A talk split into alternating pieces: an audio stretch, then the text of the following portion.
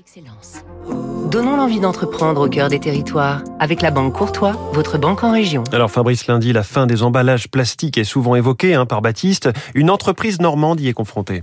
Saint-André Plastique, créé il y a 50 ans à Saint-André de l'Épine, près de Saint-Lô dans la Manche, fabrique des emballages souples en plastique, essentiellement pour l'alimentaire, fruits, légumes, produits secs, surgelés, cuissons au micro-ondes.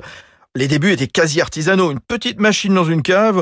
Aujourd'hui, l'entreprise vient de doubler sa superficie sur 16 000 mètres carrés. Sa fierté, les emballages à perméabilité contrôlée, qui permet de calculer l'échange d'air et donc d'améliorer la conservation des aliments, leur durée de vie, leur qualité nutritionnelle. La force de Saint-André Plastique, c'est de maîtriser à la fois la plasturgie, la transformation et l'impression aux couleurs des marques clientes. L'entreprise normande est confrontée à un défi de taille, l'interdiction du plastique autour des fruits et légumes depuis le 1er janvier. Il a donc fallu se réinventer. Fabienne Le Breton, la fille des fondateurs. Nous, aujourd'hui, on a proposé la, la, solution qui nous paraissait avoir le plus de sens, c'est-à-dire soit avec des produits euh, papier, base de papier, et de la perforation. On a acheté une machine euh, exprès aussi pour pouvoir euh, perforer euh, cet emballage.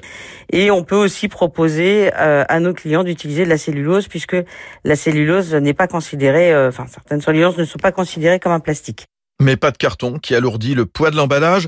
Saint-André planche sur ses propres solutions de recyclage car le plastique peut être traité sept fois. Mais la France est très en retard par rapport à d'autres pays. C'était Territoire d'excellence